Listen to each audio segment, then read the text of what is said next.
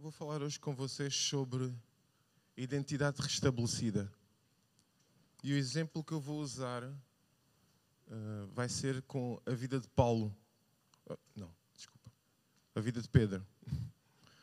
Um, não sei porque hoje eu estou muito nervoso. Parece que é a primeira vez que vou estar aqui a pregar. Mas pronto. Um, acho que tem a ver com, com aquilo que Deus tem falado ao meu coração e eu acredito que o tema, eu ter escolhido a identidade restabelecida, vai muito de encontro com aquilo que o nosso Pai do Céu quer falar connosco neste momento e com alguns irmãos na casa neste momento. Amém? Eu espero que seja mesmo uma bênção para vocês, como foi para mim. Amém. Então vou, vou abrir aqui.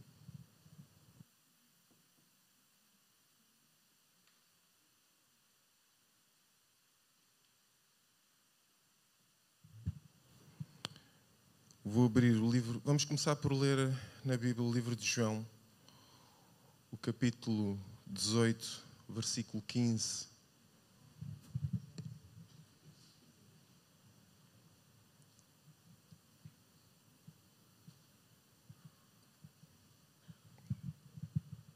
Estou mesmo nervoso hoje.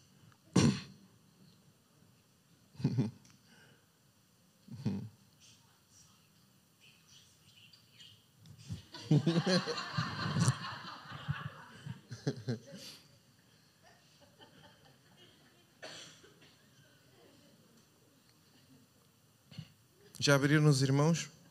Vamos a isto. Então diz assim. E diz no 18:15. E Simão Pedro e outro discípulo seguiam a Jesus, e este discípulo era conhecido do sumo sacerdote, e entrou com Jesus na sala do sumo sacerdote.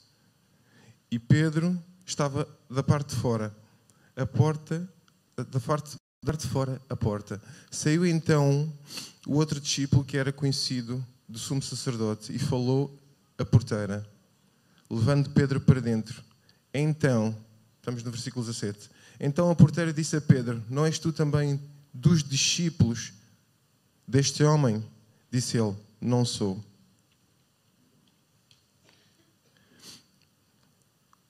O versículo 25 diz assim: E Simão Pedro estava ali e aquentava-se. Disseram-lhe, pois, não és tu também um dos seus discípulos? Ele negou e disse: Não sou. E um dos servos do sumo sacerdote, parente daquele a quem Pedro cortara a orelha, disse: Não te vi eu no horto com ele. E Pedro negou outra vez, e logo o galo cantou.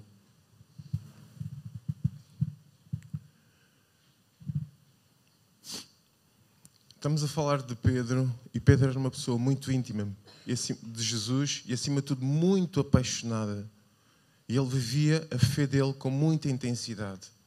Então, no momento em que Jesus foi capturado, a primeira coisa que Pedro, na sua paixão e na sua certeza de quem Jesus era e na sua fé, decidiu foi desembanhar uma espada para dar a vida, nem que, se, nem que fosse, nem que ele morresse naquele exato momento, ele ia fazer algo que fosse além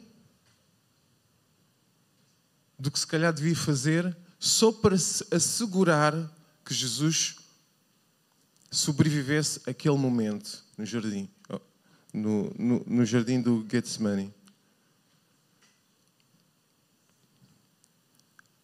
Apaixonado, fervoroso, dedicado, companheiro, amigo. Mas este grande amigo, este grande companheiro, este homem, a quem havia uma grande promessa sobre a vida dele, e ele tinha isso sobre a cabeça dele. E vamos chegar lá. Mas este grande homem negou a Jesus três vezes. Era um amigo íntimo, negou a Jesus três vezes. Eu imagino o sentir dele naquele exato momento, porque Jesus diz-lhe, horas antes, Jesus diz-lhe que havia de ser traído. Que ele havia de ser traído. E de poucas horas depois, ele é traído. E a pessoa que traz Jesus é identificada. E essa pessoa é Judas. Mas o contexto, neste contexto no qual Judas aparece, no qual Jesus é traído, também há outro momento que Jesus confronta Pedro com uma verdade e diz-lhe: Hoje, antes que o galo cante, tu vais negar-me três vezes. E Pedro, na sua certeza, na sua paixão, convicto de quem ele era em Jesus, ele deve ter pensado, isso digo eu, ele deve ter pensado para ele mesmo: Eu, nem pensar, eu não vou falhar, eu não vou ser igual a Judas. Não. Eu não vou falhar. Eu vou fazer melhor. Se Judas já te traiu, eu não. Eu vou, vou acompanhar-te. E para provar que eu não vou falhar, eu vou contigo onde tu fores. Então ele decide caminhar e seguir Jesus todo o processo.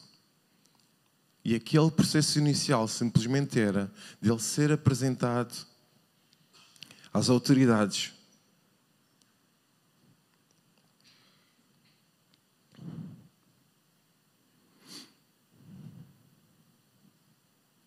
Na sequência de tudo isto, ele é apresentado a Pilatos.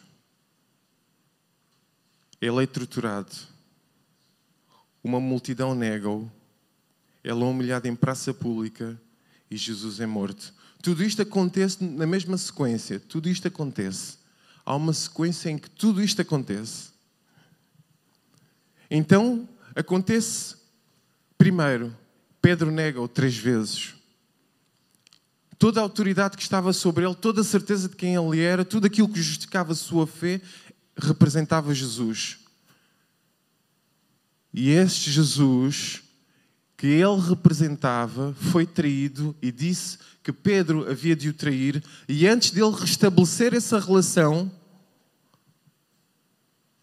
Jesus morre. Então ele fica, digo eu para mim, numa, numa espécie de limbo, no qual tudo o que eu acredito, tudo o que eu acompanhei, tudo o que eu vivi até o momento acabou. Antes de acabar, o meu mestre disse-me que eu havia de lhe trair e eu o traí. Eu o neguei três vezes. Tudo conforme o meu mestre disse aconteceu na minha vida. É forte. É forte. Sabem porquê? temos um exemplo do impacto que isso possa ter tido em Pedro. Porque Judas trai e Judas suicida-se. Tal foi o impacto da sua traição. Entendem? Judas trai e suicida-se. Mas Pedro tinha uma promessa, Pedro tinha uma palavra sobre a vida dele que foi dita muito antes. E nós vamos chegar lá para vocês entenderem como é que acontece a identidade de Pedro, ele perder-se no meio disto tudo, mas ele encontrar-se porque encontra novamente o seu Salvador.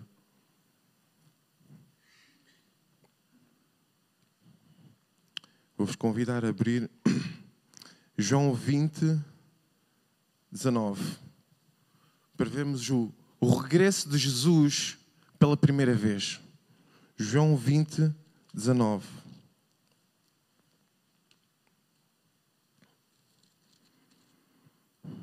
Então João 20, 19 diz assim: Chegada, pois, a tarde daquele dia, o primeiro da semana, e cerradas as portas, onde o discípulo, onde os discípulos, com medo dos judeus, perseguição, com medo dos judeus, se tinham ajuntado.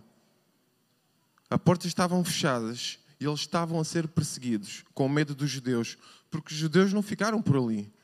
Os judeus eliminaram Jesus e eles continuavam nas ruas à procura de quem são os discípulos que caminharam com Jesus. E eles ali se tinham ajuntado. E chegou Jesus e pôs-se no meio deles e disse-lhes: A paz seja convosco. Que bênção. Jesus regressa e a primeira coisa que Jesus quer que eles tenham no coração deles é a paz. Estamos a falar de Pedro e de todo um conjunto de discípulos que se encontravam naquela sala com ele. Não diz, não está escrito que Pedro não está lá. Está escrito que Tomé não está lá. Portanto, Pedro estava lá naquela sala. Amém, irmãos? Então, antes de Jesus restabelecer esta relação com Pedro, Jesus aparece em público, na presença dos outros discípulos, para dizer a, dizer a todos. E Pedro, imagina a cara que Pedro deve ter ficado. Ele está, ele está aqui, eu não acredito. Nem deve ter conseguido manter os olhos, deve ter baixado a cabeça. E o mestre está na sala e diz, e diz assim para todos, sem fazer exceção de pessoas, sem diferenciar ninguém. Aparece na sala e a primeira coisa que Jesus faz é abençoar os seus escolhidos. E ele diz: A paz seja convosco. Imaginem o coração de Pedro Imaginem se até aquele momento Pedro sentia alguma paz em relação ao seu mestre. Não. Mas Jesus lhe diz logo: paz seja convosco. Sossega logo o coração de Pedro. Jesus, quando fala, Jesus é, vocês entendem? Jesus é vida. Então, quando ele fala, quando ele diz paz seja convosco, ele restaura automaticamente logo a paz no coração. Vocês entendem a presença de Jesus? Ele restaura logo o coração do Pedro, coloca logo a paz nele e diz: A paz seja convosco. A primeira coisa que eu preciso que tu tenhas, Pedro, é paz. Paz no teu coração. Sossega o teu coração. Paz seja convosco.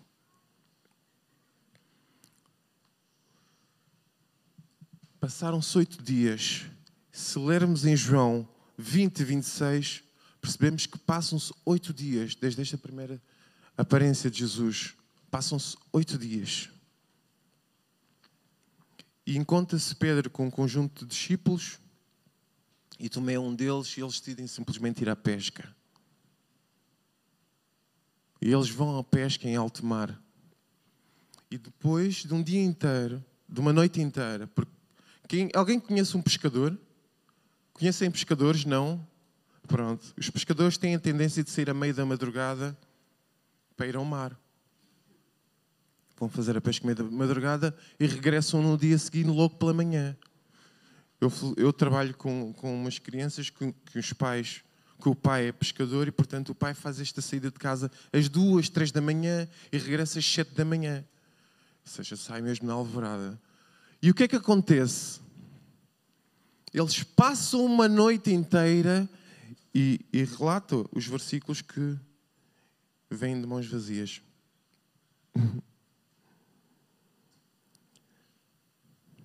Vêm de mãos vazias. João 21. Deixem-me ler para vocês. No capítulo 4 diz assim: E sendo já amanhã, Jesus se apresentou na praia, mas os discípulos não conheceram que era Jesus. Disse-lhes, pois, Jesus: Filhos, tendes alguma coisa de comer? Responderam-lhe: Não. E ele lhes disse: Lançai a rede à direita do barco e achareis. Lançaram-na, pois, e já não a podíamos tirar pela multidão dos peixes. A primeira vez que Jesus aparece, restabelece a paz na vida deles. A segunda vez, Jesus aparece e faz um milagre logo. E o milagre é simples, tem um objetivo específico. Eles estão desesperados. Foi um dia, foram horas inteiras de trabalho e não resultou em nada. Não resultou em nada. Então, eles não voltam à terra de mãos a abanar. Jesus parou-os naquele exato momento e disse: Lancem a rede do vosso lado direito. E se eles duvidassem, se eles não o fizessem, não aconteceria. Mas eles o que é que temos a perder? Está bem, ok. Se tu estás a dizer para nos lançarmos a rede do lado direito, é impressionante que os versículos dizem que ele, eles não reconheceram, não identificaram, não perceberam quem ele era. Porquê? Jesus devia estar num estado.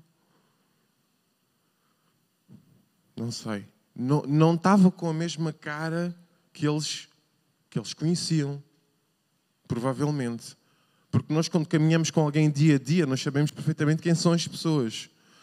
Só que a golpada que eles levaram, a dor que sentiram, a frustração de perderem a sua crença, aquele que representava toda a autoridade espiritual na vida deles, havia morrido, portanto, eles estavam realmente inseguros. Eles estavam inseguros. Então acontece logo o milagre. Então ele restaura logo aquilo que era o, aquilo que era o seu caminho. Ele relembra-os as coisas que fez. Quando eles levantam aquela, aquela rede e está cheia de peixe, montes de memórias vêm à cabeça deles. Eu imagino aquele exatamente, vieram memórias à cabeça. Calma aí, nós já experienciamos isto, nós passamos por algo assim. Isto aqui faz-nos lembrar. A... E eles então começam a voltar aquilo que o coração deles já estava a confirmar. Eles voltam, começam a voltar aquilo que o coração deles já estava a confirmar. E, em, em, em João 21, 6, vemos. E ele lhes disse: Lançai a rede à direita do barco. E as sereias lançaram depois. E já não a podiam tirar, porque a multidão, havia uma multidão de peixes. Então aquele discípulo a quem Jesus amava disse a Pedro: É o Senhor. E quando Simão Pedro ouviu o que era o Senhor, cingiu-se com a túnica lançou-se ao mar. E os outros discípulos foram com o barco, porque não estavam distantes da terra, senão quase 200 côvados, levando a rede cheia de peixe. Logo saltaram a terra, viram ali brasas e um peixe posto em cima e pão. Disse-lhes Jesus: Trazei dos peixes que agora apanhastes. Simão Pedro subiu e puxou a rede para a terra, cheia de de 153 grandes peixes. E sendo tantos, não se rompeu a rede. Outro milagre. Disse-lhe Jesus: Vinde e jantai. Versículo 12. E nenhum dos discípulos ousava sequer em perguntar-lhe: Quem és tu? Porque sabiam que era o Senhor. O coração dele já tinha confirmado. Aqui, quando diz assim, Jesus os convidou para jantar, eles tinham passado uma noite inteira no mar e diz que Jesus os convidou para jantar. Quer dizer que houve um dia inteiro em convívio. Eles estiveram em convivência com Jesus durante o dia inteiro. E Jesus não os despediu sem os alimentar, sem tratar da parte física. Há o espiritual também para ser cuidado, mas o físico é uma ação de pura benevolência, é de pura noção, de pura consciência, de pura relação. Um amigo nosso vem a casa e nós não o despedimos antes de sentar connosco à mesa quando já é hora de jantar. Vamos comer primeiro. Vamos tratar da parte física. Vamos nos alimentar e depois vocês vão-se embora. Então Jesus teve esse cuidado.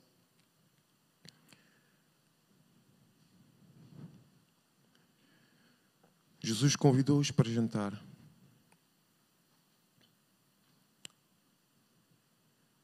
É incrível.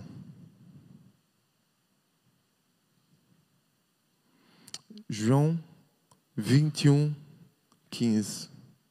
João 21, 15. Deixa eu ver aqui. Depois de terem jantado, isto, aqui, isto é um, o grande momento. Depois de terem jantado, já tratou da parte física. Depois de terem jantado, Disse Jesus a Simão Pedro: Simão Pedro, filho de Jonas, amas-me mais do que estes? E ele respondeu: Sim, Senhor, tu sabes que eu te amo. É a primeira vez que Jesus confronta diretamente. Jesus já tinha estado com ele, passou o dia todo com ele. E eles, ninguém teve a ousadia sequer dirigir e perguntar: Olha, mas tu és mesmo. Não, ninguém disse nada disso. Jesus tratou tudo, tratou dos, da comida. Quando falamos em 150 e tal peixes, estamos a falar de sustento para a família. Jesus tratou da providência para o dia de trabalho do dia a seguir. Vocês estão a perceber? Jesus tratou daquele dia e do dia a seguir e tratou da família. Jesus, a presença de Jesus tratou logo da família toda. Todas as necessidades da família foram supridas. Portanto, aqueles homens que permaneceram aquele período de tempo com Jesus tinham as necessidades alimentares da família, necessidades físicas supridas nas próximas 48 horas. Não tinham que ir trabalhar, tinham que simplesmente passar tempo na presença de Jesus. Jesus assegurou isso logo a primeira. Depois, ele tratou daquilo que era o mais essencial e mais importante. Ele sabia que havia algo a resolver com Pedro. Ele não havia esquecido nada. Ele sabia muito bem a dor e, o sofrimento que Pedro estava a passar, que Pedro estava a sentir. Ele, Pedro precisava disto. Muitas vezes nós precisamos de ter o nosso momento a sós com Ele. Porque tratamos do físico, mas depois temos tratado do espiritual. Mas no nosso dia a dia de casa, trabalho, trabalho, casa, tratamos do físico, que é a nossa rotina. Chegamos, tomamos bem, comemos, descansamos, mas não tratamos do espiritual. Mas aqui Jesus mostra: eu já tratei da parte física, agora vou tratar individualmente contigo, Simão Pedro, o nosso relacionamento espiritual. Amém? Então Jesus confronta-o na presença dos outros e ninguém mais está a perceber o que é que está ali a acontecer. É algo que é só de Jesus e de Pedro. Jesus disse a Pedro: Tu hoje vais-me negar. E Pedro disse: Eu devo ter pensado, não, eu não. Eu não vou negar. Eu sou aquele que levantou a espada no jardim e cortou a orelha de um dos soldados. Portanto, eu não te vou negar. Mas Jesus sabia, e Pedro sabia, que havia algo a resolver com o seu mestre. E isto tem a ver com a forma, com, com a identidade de Pedro. E ele pergunta: Tu amas-me? E, ele, e Pedro confirma: Sim, Senhor, tu sabes que eu te amo. E ele diz: Tu sabes que eu te amo. E tornou a dizer-lhe Jesus uma segunda vez: Simão, filho de Jonas, amas-me? Disse-lhe Pedro: Sim, Senhor Tu sabes que eu te amo. E disse-lhe Jesus: Apacenta os meus cordeiros. Na segunda vez, perguntou-lhe novamente, e ele sabe: Tu sabes que eu te amo, apacenta as minhas ovelhas. Depois, na terceira vez, a terceira vez é difícil, porque até nós ficamos irritados quando alguém nos faz uma pergunta três vezes. Mas, mas, mas eu já, já te respondi. Mas Jesus insiste com ele uma terceira vez. Simão, filho de Jonas, amas-me? Simão entristeceu-se a terceira vez. Por lhe ter, por lhe ter sido dito: O amas-me.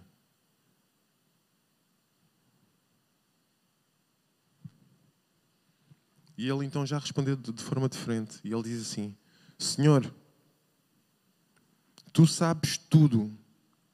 Está a confessar, está a admitir todas as falhas. Quando, quando Pedro diz tu sabes tudo, quer dizer, tu sabes as vezes que eu te neguei, como te neguei, quando te neguei, e quando tu me disseste que ouvi te negar, sim, eu te neguei. Entendem? É lindo isto. Tu sabes que eu te amo Tu sabes tudo, tu sabes que eu te amo. Disse-lhe Jesus outra vez: Apacenta as minhas ovelhas. Na verdade, continuando no 18, na verdade, na verdade te digo que quando eras mais moço, te cingias a ti mesmo e andavas por onde querias que andasses. Mas quando já fores velho, estenderás as mãos e outro te cingirá e te levará para onde tu não querias. E isso tem um significado específico. Mas eu não quero entrar por aí. Interessa mais falar sobre a identidade que foi restabelecida em Pedro, nesse exato momento. No seguimento dos versículos do, do livro de João, conclui-se assim esta conversa. E disse, no versículo 19, e disse, Isso significando que oh, com que morte haveria ele de glorificar a Deus. E dito isso, disse-lhe: Segue-me. E Pedro, voltando-se, viu que o seguia aquele discípulo a quem Jesus amava e que na ceia se recostava, recostara também sobre o seu peito e que dissera: Senhor, quem é que te há de trair? Vendo Pedro é este, diz, disse a Jesus: Senhor, e deste, o que é que será? Disse-lhe Jesus: Se eu quero que ele siga, que ele fique até que eu venha, o que é que te importa a ti? Segue-me tu. Divulgou-se, pois, entre os irmãos o dito de que aquele discípulo não havia de morrer. Jesus, porém, não lhe disse que não morreria, mas se eu quero que ele fique até que eu venha, que te importa a ti? Este é o discípulo que testifica dessas coisas e as, as escreveu. E sabemos que o seu testemunho é verdadeiro. Há, porém, ainda muitas outras coisas que Jesus fez, e se cada uma das quais fosse escrita, cuido que nem ainda o mundo todo poderia conter os livros que se escrevessem. Amém. E assim acaba o livro de João. Ou seja, o livro de João acaba com Jesus a dizer: João, segue-me. E João ainda duvida, olha para trás e diz: Olha, mas este aqui está a seguir. Jesus diz: Não interessa o que ele está a fazer. Se ele quiser seguir-me, ele que siga. Se ele quiser, se eu quiser que ele fique até que eu volte, ele que fique. Mas tu segue-me. Uau! E aqui Jesus já havia restabelecido, restabelecido tudo o que havia de restabelecer, já havia restaurado a parte espiritual, já lhe havia confirmado e lhe dito o que é que ele tinha que fazer. A partir de agora, apacente as minhas ovelhas. E daí adiante, nós não sabemos o que mais aconteceu naquele período de tempo. Sabemos sim que as famílias estavam suportadas, que Jesus cuidou, cuidou deles fisicamente para o momento, preparou-os fisicamente para estarem horas seguidas com Ele, convidou-lhes para jantar e depois resolveu intimamente com Pedro a sua questão. Restaurou Pedro a sua posição. Onde é que nós encontramos essa mesma restauração? Vamos ter que abrir o livro de Atos 10, versículo 41 que é para perceber o que é que aconteceu com Pedro e quem é que o Pedro passou a refletir a partir daquele momento, depois daquele momento.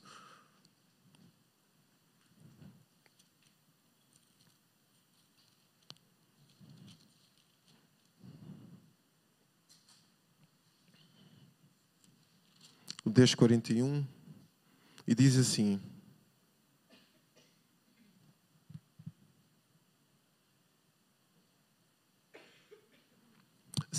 Eu podia ler o 41, mas a história é tão, é tão engraçada e, e tem tanto sentido fazer aqui, ver um todo, que é para a gente perceber o porquê que Pedro é tão especial. Faz tanto sentido isto. Estamos a falar de um homem que foi profundamente abatido. Profundamente abatido.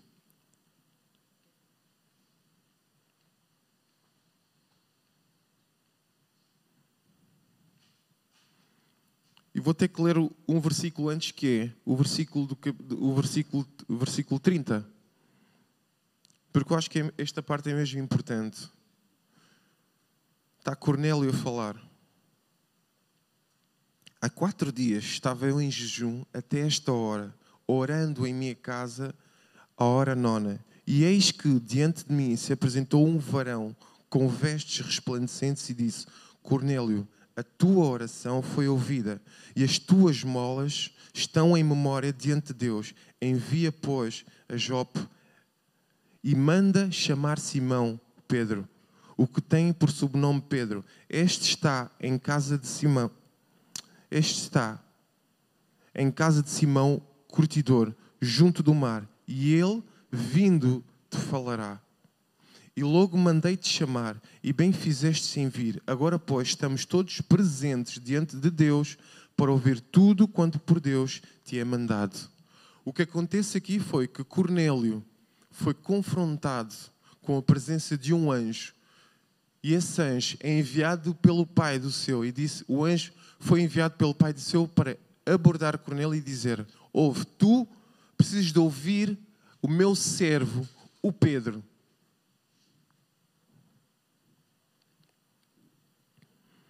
E depois de Cornélio ter falado tudo isto e ter contado ao Pedro, já, já tinham chamado Pedro, Pedro estava lá, Cornélio conta aí tudo isto e Pedro disse: Ok, o pai disse que era para tu me chamares para eu vir aqui. Ok, eu sei exatamente o que eu vou falar e o que eu vou falar é aquilo que o meu mestre me disse para falar. E ele então começou a dizer: abrindo Pedro a boca, disse: Reconheço por verdade que Deus não faz exceção de pessoas. Isto é o versículo 34. Deus não faz exceção de pessoas.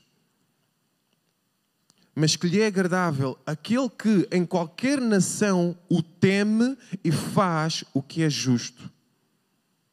A palavra que ele enviou aos filhos de Israel, anunciando a paz por Jesus Cristo, este é o Senhor de todos. Esta palavra, vós bem sabeis, veio por toda a Judeia, começando pela Galileia, depois do batismo que João pregou. E como Deus ungiu Jesus de Nazaré como o Espírito Santo e com virtude, o qual andou fazendo o bem e curando a todos os oprimidos do diabo, porque Deus era com ele.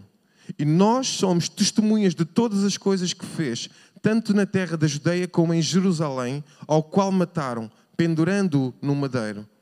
É este ressuscitou o Pai no terceiro dia e fez que se manifestasse. E não, todo, e não a todo o povo, mas as testemunhas que Deus antes ordenara, a nós que comemos e bebemos e juntamente com Ele, depois que ressuscitou dos mortos. E nos mandou pregar, e aqui está a ordenança de Jesus para a vida dele, e nos mandou pregar ao povo e testificar que Ele é o que por Deus foi constituído juiz dos vivos e dos mortos. A este dão testemunho todos os profetas de que todos os que nele creem receberão o perdão dos pecados pelo seu nome. E dizendo Pedro, ainda estas palavras, caiu o Espírito Santo sobre todos os que ouviram a sua palavra. Amém. Aqui, Pedro está simplesmente a refletir tudo que foi Jesus na vida dele. Ele está mesmo a refletir. Enquanto Pedro falava, tudo o que foi a orientação do Pai, o Espírito Santo, naquele exato momento, encheu aquele lugar, encheu a vida das pessoas, as pessoas ficaram cheias do Espírito Santo. Uau!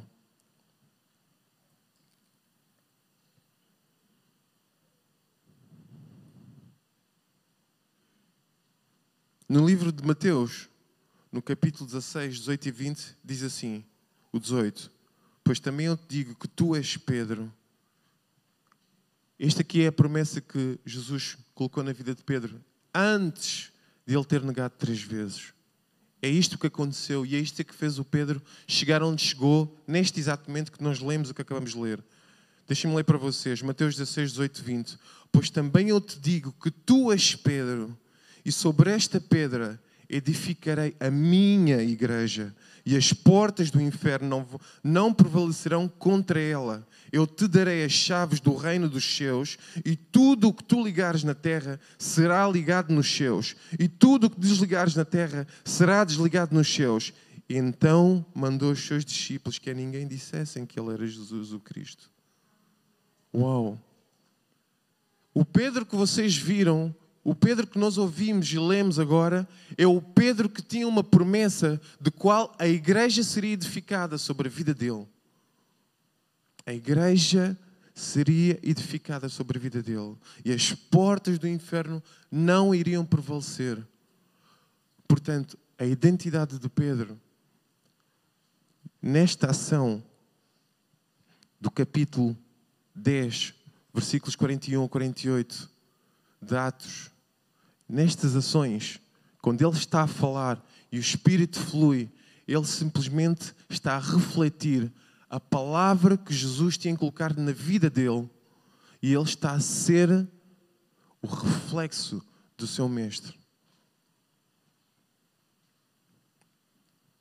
Efésios 3, 17, 19.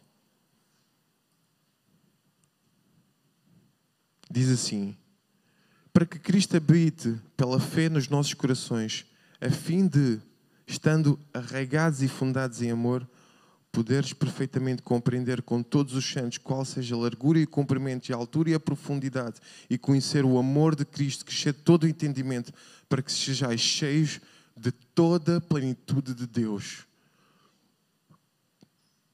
Hum. E neste exato momento Pedro estava cheio da plenitude de Deus.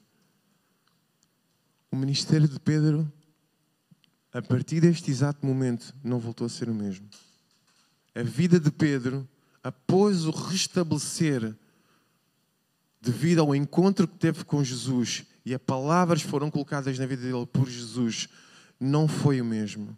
A partir daquele exato momento, ele foi sempre a subir. E quando eu digo foi sempre a subir, quer dizer que no sentido do seu próprio mestre. Houve dor, houve perseguição, houve sofrimento. Houve milagres, houve curas, houve libertação, houve transformação. Este é o nosso Deus.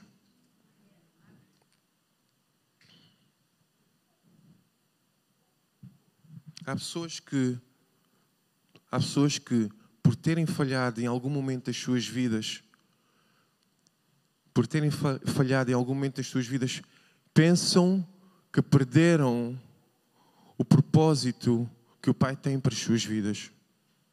Pensam.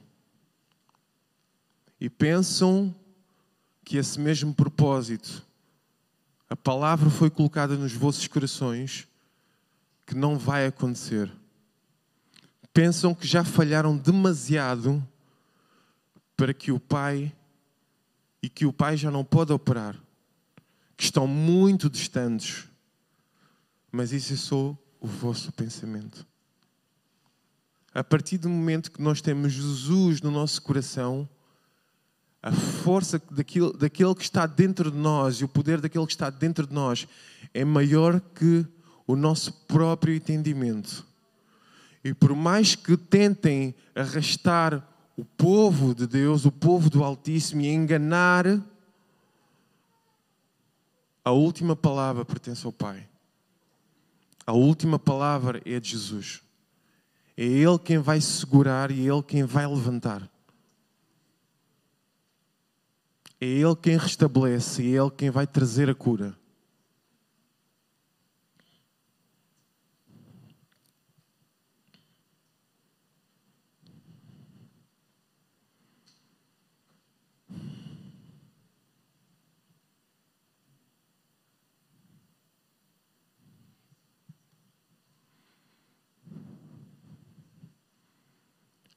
Durante, durante a preparação desta pregação, tive sempre a pensar, estava sempre a trazer diante de Deus e a tentar perceber como,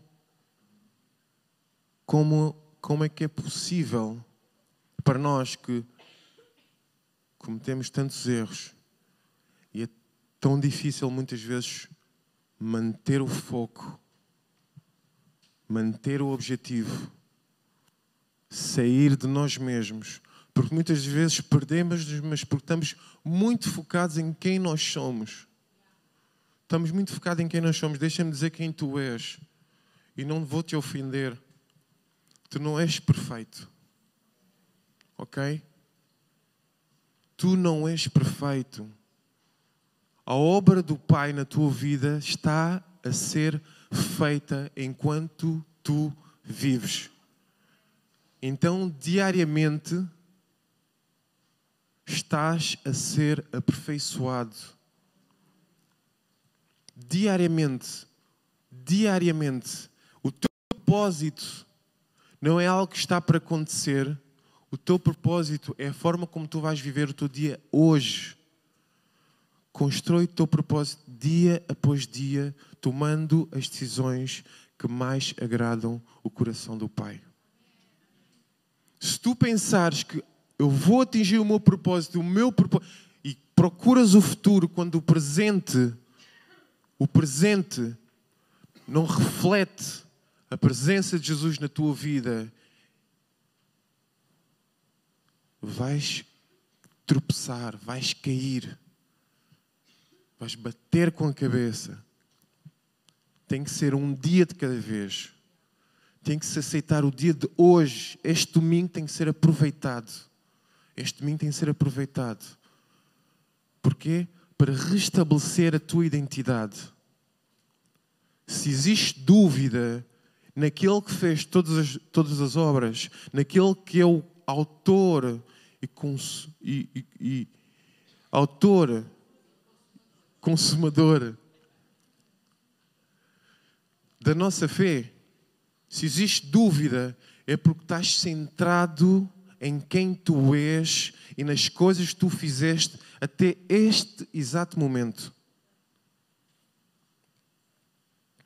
Porque a partir do momento em que tu te distancias de tudo isso, das tuas capacidades, de quem tu és, de quem tu foste, do que tu fizeste, do teu ministério, das tuas obras, das tuas ideias, dos teus pensamentos, quando tu despires tudo isso e perceberes a tua fragilidade, quando tu perceberes a tua fragilidade, vais perceber que a salvação nunca dependeu de ti. Nunca dependeu do que tu fizeste. Nunca dependeu do teu esforço. É pura bondade do Pai. É pura benevolência do Pai. É pura graça do Pai. É pura vontade do Autor das nossas fés.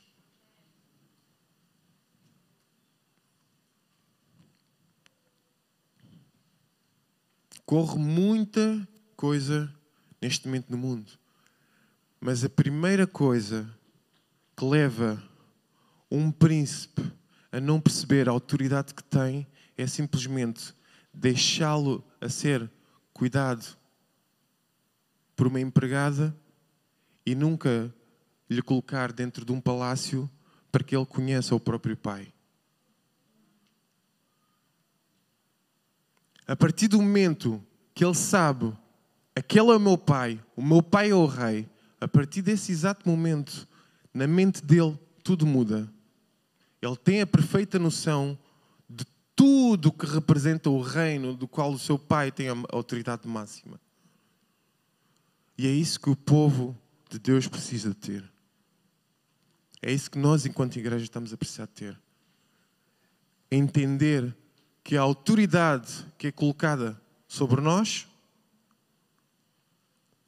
não é para as nossas coisas, mas é para nós, mas é para nós termos uma visão transversal do reino e perceberem que, enquanto filhos, a graça e a misericórdia e a autoridade colocada sobre as nossas vidas nunca dependeu de nós. Nunca dependeu de nós. nunca dependeu de nós. Temos que simplesmente nos aproximar. Temos que nos aproximar. Entregar-nos ao nosso Pai do céu e dizer: Pai, eu preciso que tu me ajudes a reconhecer as nossas falhas, assumir as nossas falhas e entregar-nos com humildade diante dele. Só isso. Fomos chamados para nos apresentar. Quando tu te apresentas diante dele, a tua identidade vai ser restabelecida. Foi exatamente isso que aconteceu com Pedro. A identidade foi restabelecida porque Pedro não temeu se aproximar. Pedro decidiu voltar a reunir-se com os discípulos apesar de tudo que corria na cabeça dele. Ele sabia que tinha falhado, ele sabia que tinha sido confrontado pelo Mestre, ele sabia que não tinha conseguido cumprir aquilo que ele sentia no seu coração que poderia cumprir. Mas ele decidiu entrar na sala e estar fechado com os discípulos. Estavam a orar e a louvar e a interceder quando Jesus apareceu. Então ele esperou no sítio certo para que Jesus se apresentasse. Só precisamos de estar no sítio certo Jesus se apresentar. E muitas vezes o sítio certo é este lugar. É vir e estar aqui neste lugar. Há vezes que em casa não temos o momento, há vezes que em casa se calhar não partilhamos a casa com um familiar que partilha da mesma fé que nós. Então é preciso vir a um sítio certo para que tu tenhas a oportunidade de simplesmente estar na presença do Filho, na presença do Pai, para sermos restabelecidos. Eu vou orar, mas eu queria acima de tudo orar pelas pessoas que precisam de restabelecer essa mesma identidade. Se tu sentires no teu coração que precisas restabelecer essa mesma identidade, no teu lugar tu vais te levantar, vais colocar a tua mão no peito e vais orar comigo.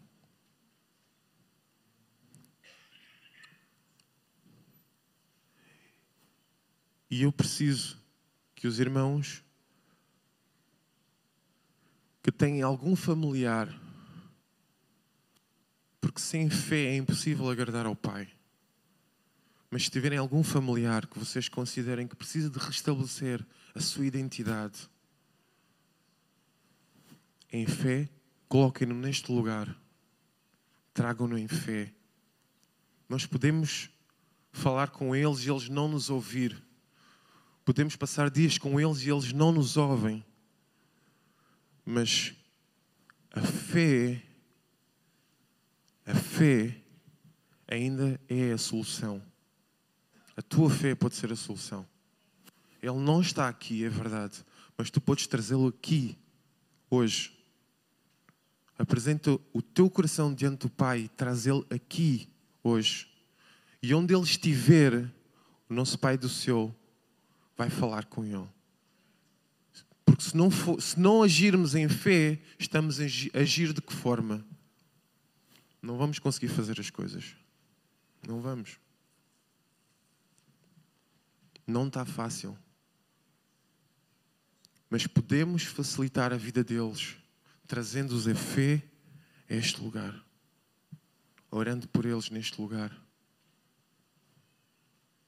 Portanto, eu convido, o meu desafio é: traz aqui o teu amigo, o teu colega de escola, agora, traz aqui. Traz em fé aqui o teu colega de escola, o teu amigo, o teu filho, o teu irmão, o teu primo, o teu tio, o teu avô, o teu neto. Apresenta-o aqui diante de Deus. E enquanto nós orarmos, vamos simplesmente crer em fé crer em fé da graça do Altíssimo, do poder dele, não da nossa capacidade, não da nossa força, não que por este motivo é que está a acontecer. Não, não. É só por fé, somente no autor e consolador das nossas fés. Ok?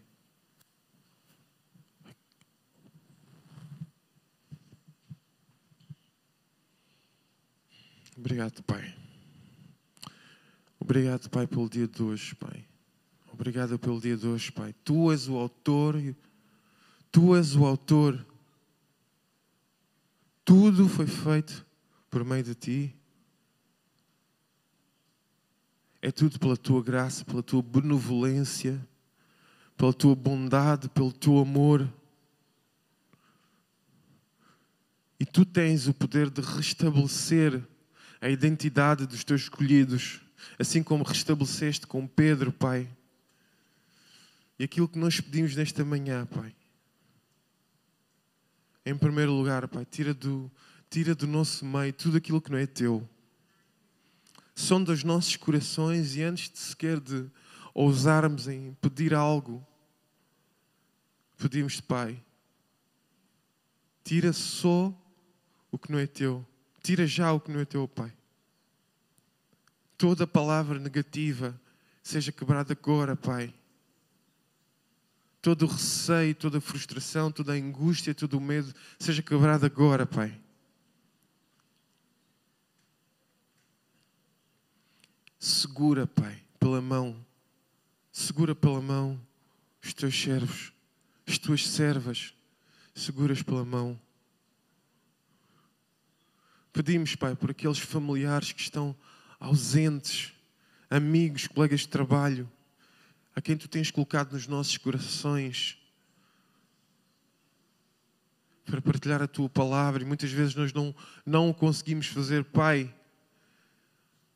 Ainda assim, sabemos que tu és a solução. Tu és a solução. Trazemos diante de ti esta manhã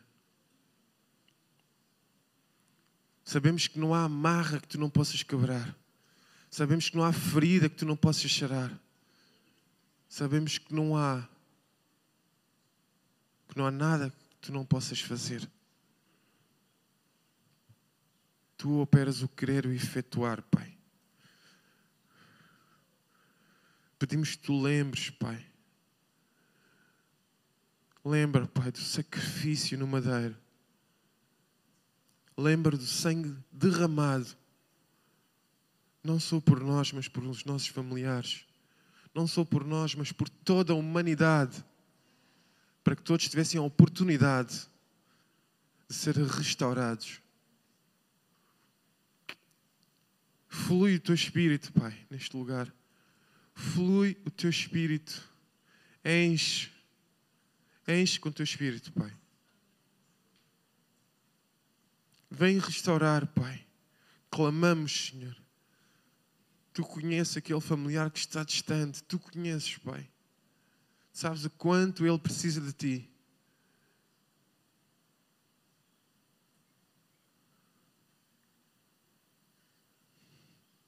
Opera o teu querer e o teu efetuar, oh Pai. Opera sim, Senhor. Opera. Ajuda-nos, ajuda-nos. Precisamos tanto, Senhor. Precisamos tanto. Precisamos tanto. Não temos a quem confiar a não ser em Ti. Não temos a quem descansar os nossos corações a não ser em Ti. Sabes que o nosso consolo é por Ti, Pai. É porque Tu estás presente. És Tu quem traz a paz aos nossos corações e tu não dás como o mundo a dá, mas a tua paz é sobrenatural. Enche os nossos corações da tua paz e ajuda-nos, ó oh Pai. Ajuda-os, ajuda-os, ajuda-os a tomar a decisão. Ajuda-os, livra-os de tudo que não é teu. Guia-os segundo a tua vontade. Abre os olhos, abre os ouvidos para ouvirem a tua voz. Atenta aos seus corações. Dá-lhes fome e sede da tua presença. Conduz, conduz as suas vidas ao teu encontro, Pai.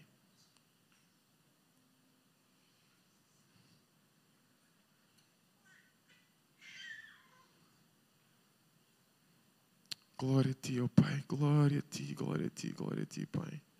Glória a ti, glória a ti. Glória a ti, Pai. Glória a ti. Glória a ti. Se houver aqui alguém que queira ter este encontro com o nosso Senhor, a nossa salvação, o nosso Jesus,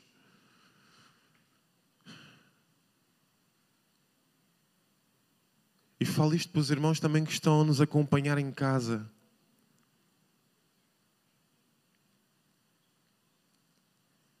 Se houver um familiar se houver alguém que queira ter este encontro, precisa ser restabelecida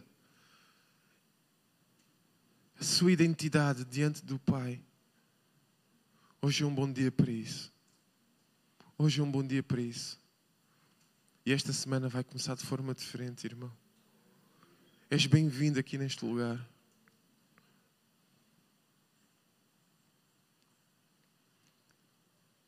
Convidamos simplesmente no teu lugar, seja em casa, seja aqui, coloques a tua mão no ar e dá graças ao Pai. E dá graças já. Dá graças. Porque o teu gesto de fé vai desbloquear os céus sobre a tua vida. E o Filho de Deus, Ele vai olhar para ti. Ele vai habitar em ti. Ele vai ser a resposta para a mudança da tua vida. Jesus vai ser a resposta. Hoje e agora. Onde quer que estejas, ouvir estas palavras, ou peço ao meu Pai do céu que as faça cumprir. Em nome do amado Filho Jesus.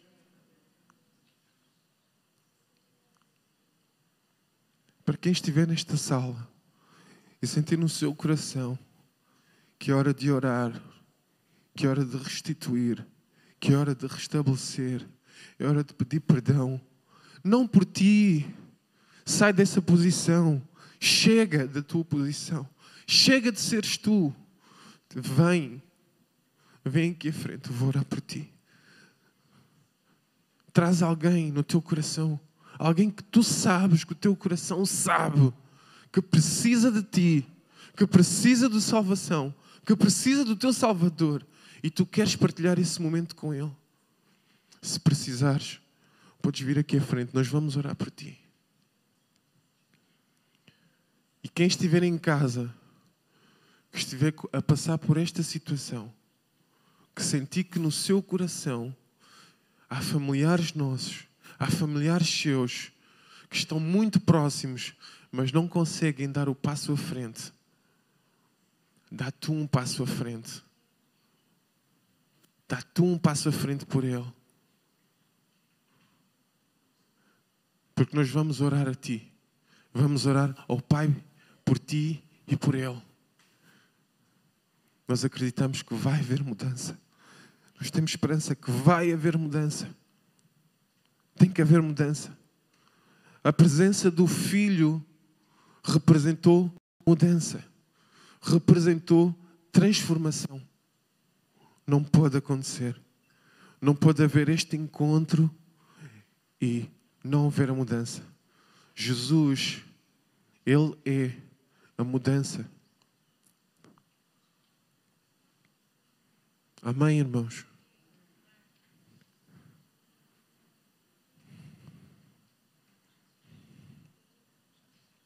Obrigado, Pai. Obrigado, Pai. Obrigado, Pai.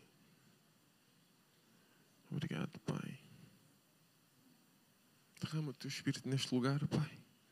Nada podemos fazer sem a presença do teu espírito neste lugar, Pai.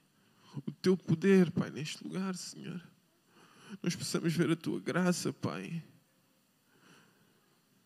Precisamos do teu espírito, da tua presença, Pai, para restabelecer o teu povo, restaurar as casas, restaurar as famílias, Pai. És tu. Não somos nós. Eu não ouso orar ou interceder. Sem a tua presença, de nada me vale. Precisamos, Pai, que seja feita a tua vontade. Precisamos que o teu Espírito flua neste lugar. Estão aqui as tuas servas, Pai, e elas apresentam-se humildes diante de ti, sabendo que tu és a resposta. Não temos a quem mais clamar pela resposta. Nós pedimos, Pai, porque sabemos quem tu és. Sabemos que tu és a salvação. Jesus, sabemos que tu és o caminho, a verdade e a vida. Ajuda agora. Sonda os nossos corações. Sonda os nossos corações. És o nosso respirar. Só a ti louvaremos. Tu és o nosso respirar. Só a ti louvaremos. Só a ti louvaremos.